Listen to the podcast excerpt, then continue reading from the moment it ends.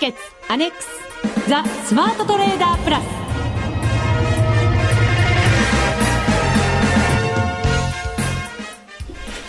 リスナーの皆さんこんにちは。内田まさです。この時間はザ・スマートトレーダープラスをお送りしていきます。まずは福福コンビをご紹介しましょう。国際テクニカルアナリスト福永博之さん。こんにちは。よろしくお願いします。そしてマネックス証券の福島正さんです、はい、こんにちは。よろしくお願いします。よろしくお願いいたします。お願いします、えー、さて12月の中旬からお送りしてきました、はい、第7回 FX ダービー。はい。残すところあと12時間となりました。いよいよ。そうですね。ですね熱い戦いを繰り広げてきましたが、はい、リスナーの皆さんの成績はいかがでしたでしょうか、ね、気になりますよね。1週間でね、あの、うん、どれだけこう伸ばせたのかね、はい、気になるところでありますよね。そうですね。うん、でもこの1週間、あ、ごめんなさい、1か月を振り返ると、はい、結構トレンドが出てた1週間だったような気もしますよね。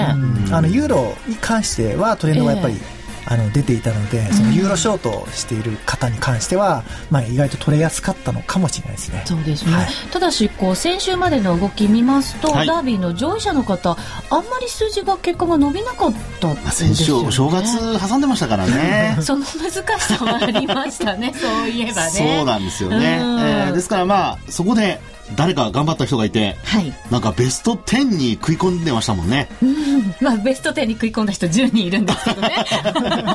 いある人ですよ。ある人ね。特定のある方ですね。女性ですけどね。女性で。はい。敏腕トレーダーなんでしょうかね。どうなんでしょうか。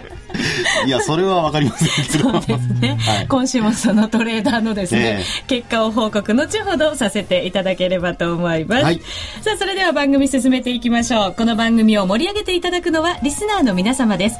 プラスになるトレーダーになるために必要なテクニック、心構えなどを今日も身につけましょう。最後まで番組にお付き合いください。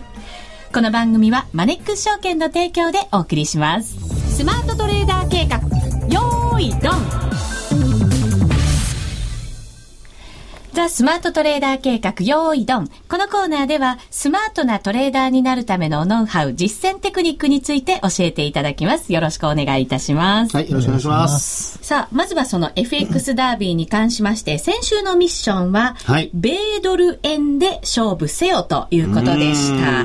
雇用統計が発表されましたので、はい、えー、それに絡んで前後ということになりましたよね。そうですね。はい。まあ、雇用統計の結果自体はですね、予想結構上回る内容でしたよね。はい。あの、雇用者数に関しましても、まあ、予想では15万人増というところだったんですけれども、えー、20万人というところでしたもんね。えー、それからと失業率に関しましても、えー、まあ今回は予想ではちょっと上昇するんじゃないかというような見方もあったんですが、予想に反してこう低下をすると、0.1ポイント低下して、というような流れになってましたので、はい、まあこの動きをですね、為替市場がどう反応したか、うん、まあ、このあたりがあの結果分かれそうですよね。そうですね。はい、まずは私のトレードからではご報告させていただくことにいたしましょう。はいえー、番組ホームページには私のトレードした、えー、その雇用統計の前後を映しましたチャートをアップさせていただきましたので、ご覧いただける方はぜひ一緒にご覧いただければと思います。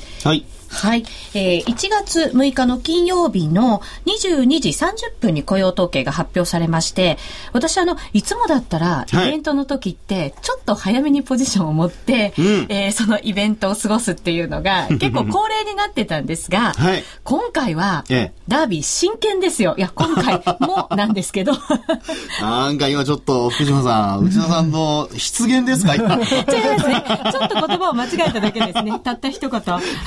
今までは。なんかね、ちょっと、まあまあいいでしょう。はい。そうですね。聞き流してあげてください。はい、はい。今回も真剣だったのでですね、はい、今回は、あのー、イベントを通過した後に、ドル円でどっちの方向に動くのかが、定まってってからエントリーしようということで、うん、トレンドに乗っかろうと。はい。はい、えー、イベントはそのままですね、ノーポジで迎えました。ね、はい、はい。で、えー、結果、ドル円に関しては一旦ドルが売られ、はい、その後またドルが買われて、その後の動き、ドルが売られていったというふうに、まあ、上下に振らされて、はい、それで結果下の方向に走ったんですね。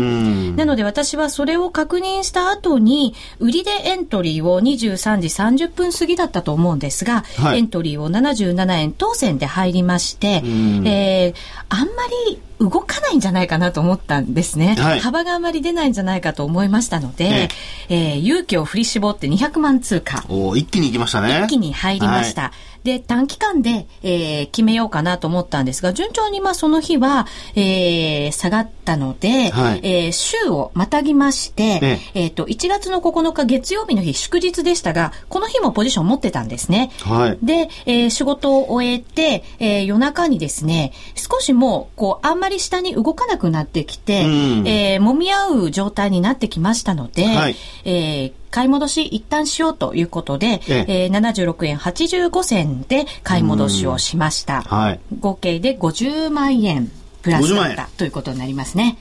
はい。なかなかね、あの、落ち着いたトレードですよね。うん、なんか余裕を少し感じますよね。感じますよね。そうですか。この説明もなんか余裕がある感じだったんじゃないですか？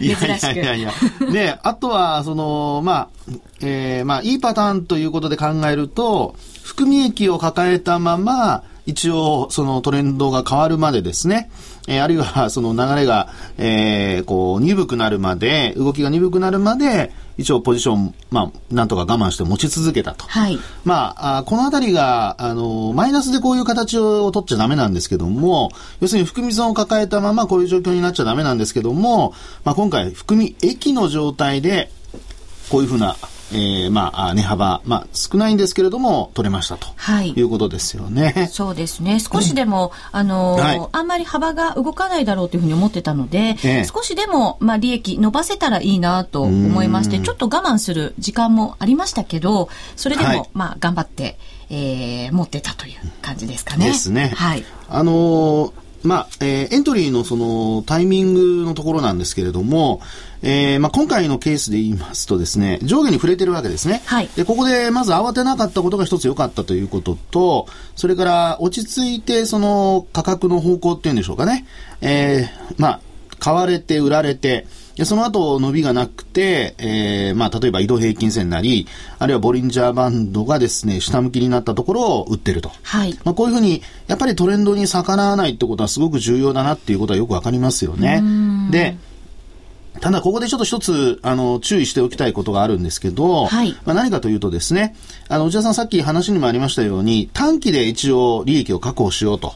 いうふうに考えてたわけですよね。はい、で、あの、今回は、あの、先ほどもお話しましたように、あの、含み益のままの状態で、えー、まあ、あある程度こう時間をかけて我慢できたということなんですけども、こういう時にですね、あの、まひょっとしたら差し値とか入れていたのかもしれないんですが、はい、あの、まあ、価格がですね、急激に戻すっていう状況も、これ、ちょうど9日、あの、東京マーケット休みでしたからね。はいえー、ニュージーランドだとか、オーストラリアとかっていう、その、えー、まあ、アジアの他の取引を行っているところでの値動きに左右されちゃいますから、まあ、そういう意味ではですね、あのー、まあ最初に考えた、そのある程度短い時間でっていうのをですね、守りながらやるっていうのも一つポイントだと思いますから、はい、まあ今回はトレンドにうまく乗れたんですけれども、やっぱりあの、値動きの激しい時もありますので、まあそういう時にこう振らされないようにね、うん、今回落ち着いてできたので非常に良かったんですけれども、あの、こういう時ばかりではないということも頭に入れて、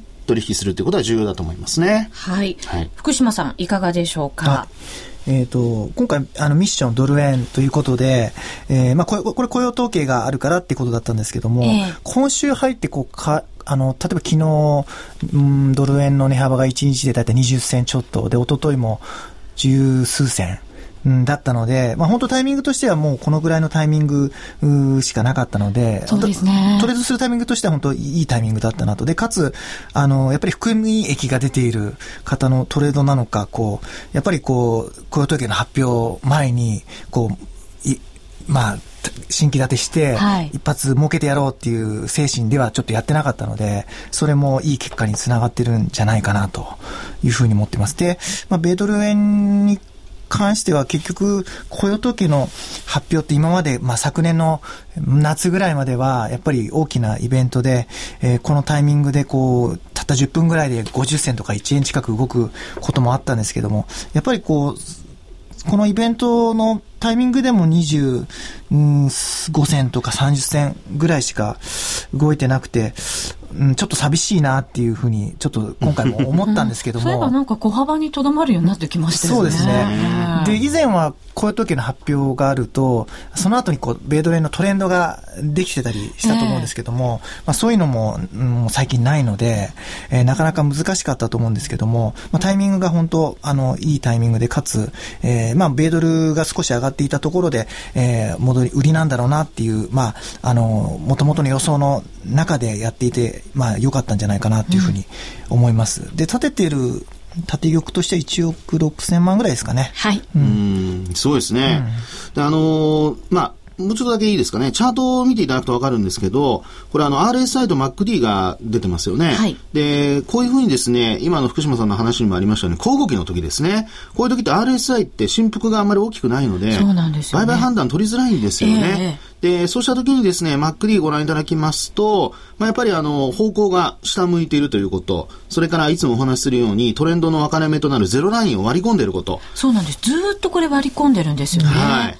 ですので、まあ、そういったところから、あの、まあ、類推してですね、えー、一旦やっぱショートから入るっていうところがポイントになると思いますので、はい、あの、まあ、チャートに関してもですね、えー、まあ、その、それぞれのチャートの向き不向きがありますから、うん、こういうあの、RSI なんか、動きがないときは不向きな状態になりますので、なるべくその使い分けてですね、はい、あの、特徴をちゃんと捉えた上で、テクニカル分析を使うっていうことをやっていただくと、より、まあ、結果につながるんじゃないかなというふうに思いますね。そうですね。これ、チャートあの、ホームページに出してあるんですが、RSI に関してはこの期間中、はい、私あの、20が売られすぎで、80が買われすぎで設定してあるんですけど、一、はい、回もどっちにも触らなかったんですよね。ねあの、短期で本当にトレードするときはですね、50%ラインを基準にして、えー、上抜いたらエントリーして、で下抜いたら、まあ、それもまたエントリー。あの、上抜いたらロングのエントリーですね。で、下抜いたらショートのエントリーってことをやるんですけど、えー、ただ、これだけやっぱり値幅があの狭いとですね、なかなかそのタイミングうまくこういかなくて、えー、安値で売ってしまったりだとか、高値で買ってしまったりだとかっていうことがあり得ますのでね、あの、この辺、まあ時間の取り方も含めて、あの、よく考えていく必要あるでしょうね。はい。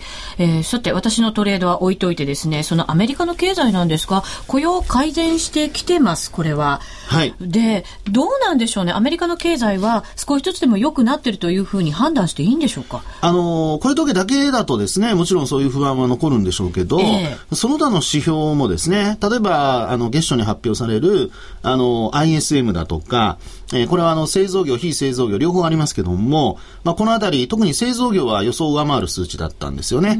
で、あと、非製造業の方は予想には届かなかったんですけど、ただまあ前月の数値は上回ったというところで、まあ、ちょうど予想と前月の実績との間で収まったというところなんですよね。はい、だこうやって見るとですね、あのー、まあ、ISM だとかのそういった数値も良くなってきていて、で、なおかつ、その雇用面ですね。もう一つ実は心配なところがアメリカありますよね。住宅ですそうです。住宅ですよね。で、そちらの方も若干先月ぐらいから改善傾向にはなってるんですよね。少しずつですが。はい。ですので、まあそういう意味では、あのー、まあ、あこの二つのえー、大きなその、まあ、足かせというんでしょうかね。マイナス要因のうち、雇用が少し回復してきて、で、なおかつ住宅も良くなってくるってことになってくると、まあ、あの、昨年のちょうど中頃に言われたようなですね、QE3 やるかどうかっていうようなところで、あの、みんなが心配してたような状態とはちょっと異なってきているということだとは思うんですよね。はいうん、ただ、その割には、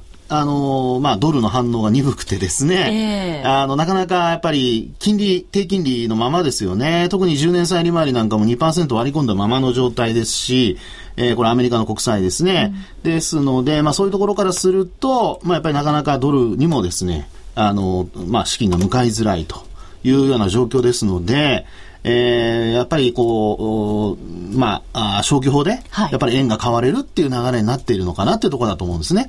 ただ、これ本当に住宅も良くなってきてですね、アメリカの金利が、その、もうこれまでのようにですね、あの、今 QE3 なんかの話もちらほら出てはいるんですけど、えー、これやらなくて、で、あの、上昇するようなことになってくると、これ景気回復による金利上昇ってことになりますから、まあ、その場合にはですね、やっぱり今動かないドルも、これ、あの、ひょっとすると、またドル高の方向に動き出す可能性ありますよね。で、昨年のそのドルの価値ということで、あの、日経新聞の中にも出てましたけども、これ、数年ぶりに、あの、価値上昇してるんですよね。まあ、そういったこともありますから、あの、今動かないと言ってですね、まあ、そのまま本当に円高の方向に向かうのかどうか、まあ、ドル円に関してですけどね、まあ、このあたりはやっぱり経済指標と、それから金利の動向と合わせて見ておく必要があるのではないかなというふうに思いますね。はい。以上、スマートトレーダー計画、用意ドンでした。FX なら、マネックス証券の FX プラス。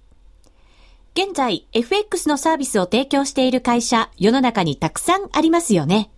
そんな中、マネックス証券の FX 講座が堅調に増えていると聞いています。なぜたくさんある会社の中で、マネックス証券が FX トレーダーに選ばれるのか、私なりに検証してみました。まずは、取引コストについて。取引コストといえば、取引手数料とスプレッド。マネックス証券では、もちろん取引手数料は無料。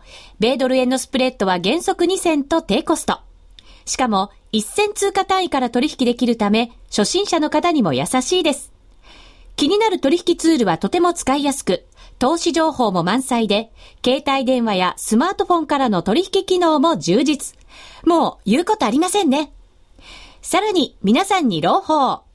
今なら新規講座開設19,200円相当プレゼントキャンペーン実施中。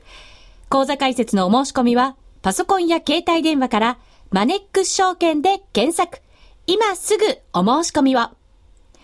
FX は予託した証拠金額より多額の取引を行うことができるレバレッジ取引であり、取引対象である通貨の価格や金利の変動により、予託した証拠金額を上回る損失が生じる恐れがあります。お取引の前には必ず、契約締結前交付書面の内容を十分お読みになり、リスク、手数料などをご確認ください。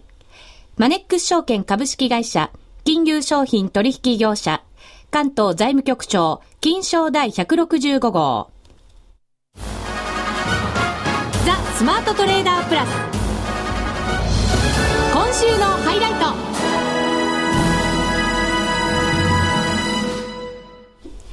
ザ・スマートトレーダープラス今週のハイライトです。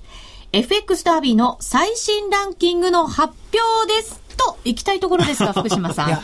実はですね、あの、今日発表しようと思ったんですけども、はい、まあ、残りもう12時間じゃないですか。そうなんです今まで、たった12時間、うん、もう必ずこの放送であと12時間で終了ですね、つって、こう発表した後、まあ、あの、たとやっぱり12時間しかなくて、ちょっと、面白くないかなっていうふうに、うん、あまり変わらない場合が、ね、変わらない場合もありますからね。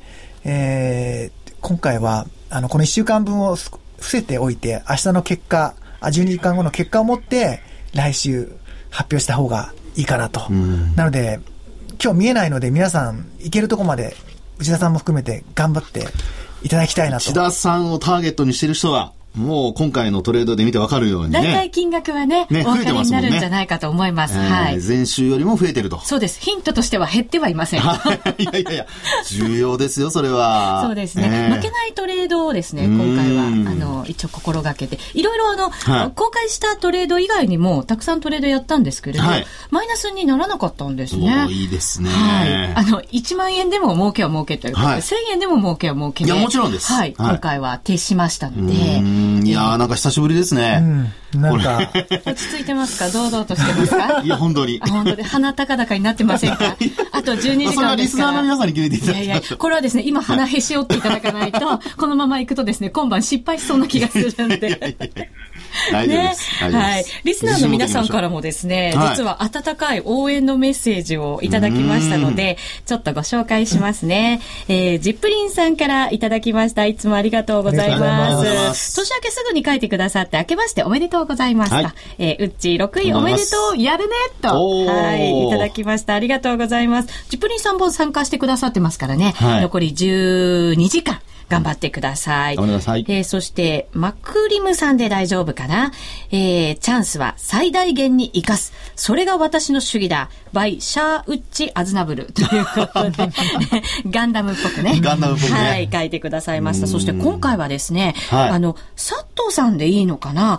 ずっと私のあの、トレードをですね、はいしっかりと分析してくださってるんです。毎回ですね、細かくいろんなポイントを分析してくださって、はい、私もたくさんこれはですね、丁寧に読ませていただきました。はい、うん、やったね、すごいぞ、内田さんということで、あの、書いてくださってます。すごいでもあの、テクニカル的にもしっかりとした分析してくださってるんですね。そうですよね。ねあの、いろいろと、えー、まあ、エントリーのタイミングだとか、あと自分はどうするのかとかですね、うんまあそういったところまで含めて書いていただいてますので、あの、他の方もですね、えー、読まれて参考になるんじゃないかなというふうには思いますね。そうですね。私もこういう分析がしっかりできるようになりたいなというふうに思いました。まだまだ感覚派トレーダーなんだな、私はと。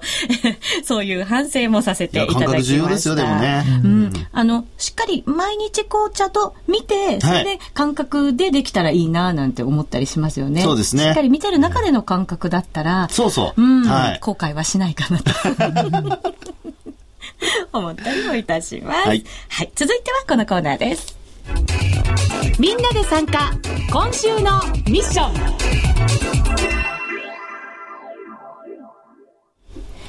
このコーナーでは福島さんから毎週出される今後1週間のミッションを発表していただきますが今回の場合は残り12時間のミッションということになります。はいさあ、それではまずその、うん、ミッションからいただきましょう。はい、まあ、あの、毎回なんですけども、はい、あの、最後の12時間はですね、はい、あの、皆様の、まあ、好きな通貨ペア、というか、まあ、あので勝負せよというふうな形でやっていただきたいなと思います。はい。縛りなしの自由な トレードですね。そうですね。まあ、ただ、なんとなくこう、この後値動きがありそうな通貨ってもう、内田さん、準備できてるんですよね。私はですね、考えましたもう先ほど1時間ぐらい今日いろんな追加ペアを見て、ええ、今晩何にしようか、はい、練りに練りました。練り練った。はい。ただし、イベントも今晩結構あるんですよね。ECB、はい、EOE、はい、はい、政策金利発表ということになりますから、うん、イベントも乗り越えてやらなきゃいけないわけですよね。そういうことですね。はい。それに絡んで、いろんな方々のやっぱり要人の発言なんかも、福島さん、これ注目されるところですよね。そうですね。えー、あの、最近特にその ECB の総裁、マリオ・ドラギさんのあの会見とか、あと、バローゾさんの会見とか、はい、その辺が非常にこう相場を左右するような、うん、あ展開になっているので、はい、まさに今日はその会見があると。そうですよ。オンパレードですよ。オンパレード。はい。まず19時15分に、えー、バローゾさんの会見があって、これ福島さん、どんなあの特徴なんでしたっけ？バローゾさんはですね、えー、私の、まあ、あの、見解ですともう、あの、どちらかというと、こう、いいい話というか、前向きな話が、うん、あの、今まで、多いので、はい、やっぱりバローゾさんの話があるときは、どちらかというと、こう、ユーロに関してはいい方向に、まあ、いろいろ変われるような、うん、あの話が多いので、まあ、なんとなくバロードさんの話は期待できるのかなっていうふうに毎回思ってます。はい。はい、19時15分です。そして21時にイングランド銀行の金融政策の金利発表が行われ、うん、その後に21時45分ですね、ECB の政策金利発表が行われ、それに伴って22時30分にはドラギさん、ECB の総裁ですね、はい、の会見が行われる、うん、ドラギさんの会見はマイナスに作用することありますよね。ドラギさんは比較的マイナスですよね。まあ、メルケルさんほどじゃないかもしれないですけど、やっぱり。確かに。ドラギさん、マイナスに行く可能性高いですよね。そうですよね。これだからあの、シミュレーションとしてはですね、はい、今勝手に、あの、考えた中では、バロードさんで買って、はい、えー、えー、ドラギさんで売るみたいな、なんかそういう感じの。はい、バロードさんで上がったところで売っておいて、売っておいて、ドラギさんが発言したところで買い戻す、えー、そうですね。なんかそういうなんか作戦も。なかなか二人とも、それですか？うまいこと 番組の前にこんなことをですね、二人でぐじゅぐじゅなんか話しておりました。ぐじゅぐじゅってことはないですけど。まあでも、そうですよね。あの、まあ特徴的なことを踏まえてやる場合、うん、これやっぱちょっと注意点あると思うんですよね。はい、というのは、やっぱり思惑通りに動か動かないケースってあるじゃないですか。はい、ですから、今の話はあくまでもボラティリティを取りに行くわけですよね。あのまあ、ドラギさんの発言で、ええ。えー、下がる、ユーロが売られる、あるいはバローズさんの発言でユーロが買われるという、うん、そのボラを取りに行くわけですよね。はい、となると、それが逆に動いた場合、それからあと、あのまああ、動かなかった場合ってありますよね。え。ですから、そういうことも踏まえつつ、やっぱりあの、今回、動かないっていうことで、そのドル円のポジションをすごく大きくしましたけど、はい一か八かでこういう時に大きく取りに行ったとして失敗すると、それこそすごく大きな痛手になるので、まあ、こういう時はですね、あの、ポジションはやっぱりあんまり大きくしないと。うん、今のような作戦でやるのならですね、はい、あの、そういうふうに考えた方が、あの、最終の、あの、優秀の美を飾るのにですね、うん、えー、ね、ごめんなさいで終わりほしいな。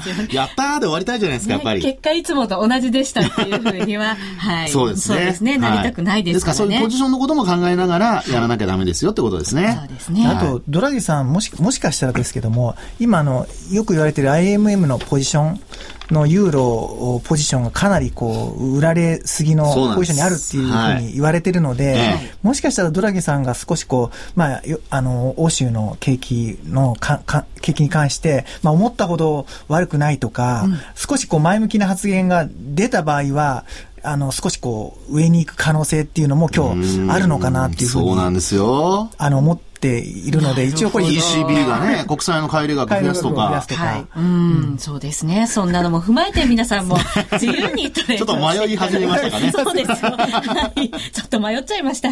以上、みんなで参加今週のミッションでした。さあ、それではここでお知らせいただきましょう。はい、あの、三つもはい。3つあるんですけども、3つ話してじゃあ1つずついきましょう。はい、じゃあまず1つ目はですね、これ一番、あのー、今日、ほやほやの情報なんですけども、はい、先ほどマネック証券のホームページに、えー、アップしました、えー、FX プラス。スプレッドお返ししますキャンペーンっていうキャンペーンを今日の、まあ、まさに17時、あの5時からなんですけども、えー、実施しました。スプレッド返してくれるんですか、はい。あの、しかもですね、スプレッド、今までこう、よくこういったお返しますキャンペーンっていうのも、あの、以前やっていたりするんですけども、えー、あの、お返しするこう金額が今までの中で最高になっていて、えー、例えば米ドル円であれば、1枚あたり、えー、50円、ユーロ円であれば100円、5ドル円であれば100円。ただ、ワンショット10万以上っていうふうに、あの、条件があるんですけども、これ非常にこう、あの、スプレッドで換算すると、米ドル円は1銭でやってることになりますし、はい、5ドル円、あの、ユーロ円は2銭でやってることになるので、狭い。今まで、大体今までの半分で取引コスト済むと、ねえ。ー、やっぱりこれ、この背景としてはですね、今もう特に米ドル円に関しては、あの、ボラティリティが全然ないので、まあ、やっぱりお客様懸念しているのは、こう、スプレッドになるので、はい、まあ、そういったところを少しでも還元してあげたいと。うん、で、まあ、お客様、いつもご愛顧いただいているお客様へ日頃の感謝を込めてとい。う形で、はいうん、昨年、あの、ずっと企画していたのがやっと今日実施できました。うん、はい。ぜひ皆さんこの機会に現物で。現物でって変ですね。リアルで。本番で。まあ、ちょうどあの、デモも明日ね、終わってしまいますので、そうですね。えー、この流れで、はい、えー、1ヶ月間やりますので、えー、ぜひ、えー、参加してほしいなと思います。はい。そして2つ目です。はい、2つ目はですね、なんと、来週からなんですけども、えー、5夜連続で、えー、マネックス証券主催で、えー、オンラインセミナーを実施します。オンラインセミナー、はい。5夜連続の毎日月曜日から金曜日までセミナーあるんですけども、うんはい、なんとなんとその一あの一発目、トップバッターに、えー、今回の福永さん。はい。はい。えー、登場していただくことになってます。お話しさせます。はい、一応株の話をしますので、うん、株の見通しですね。すね私はあのテクニカル的な話をしたいと思いますので、ぜひご参加いただければと思いますね。よろしくお願いいたします。はい、福島さん、もう一つは？もうもう一つはお客様感謝デーを2月4日に東京で開催して、しますので、東京ですね、えー、そちらもぜひ、あの、参加応募していただきたいなと思っておりますので、よろしくお願いいたします。はい。詳しくはぜひ皆さん、マネックス証券のホームページでご確認ください。ということで、ここまでのお相手は、福島正と、福永博之と、内田まさでお送りしました。それでは皆さん、また来週ダービー頑張ってこの番組はマネックス証券の提供でお送りしました。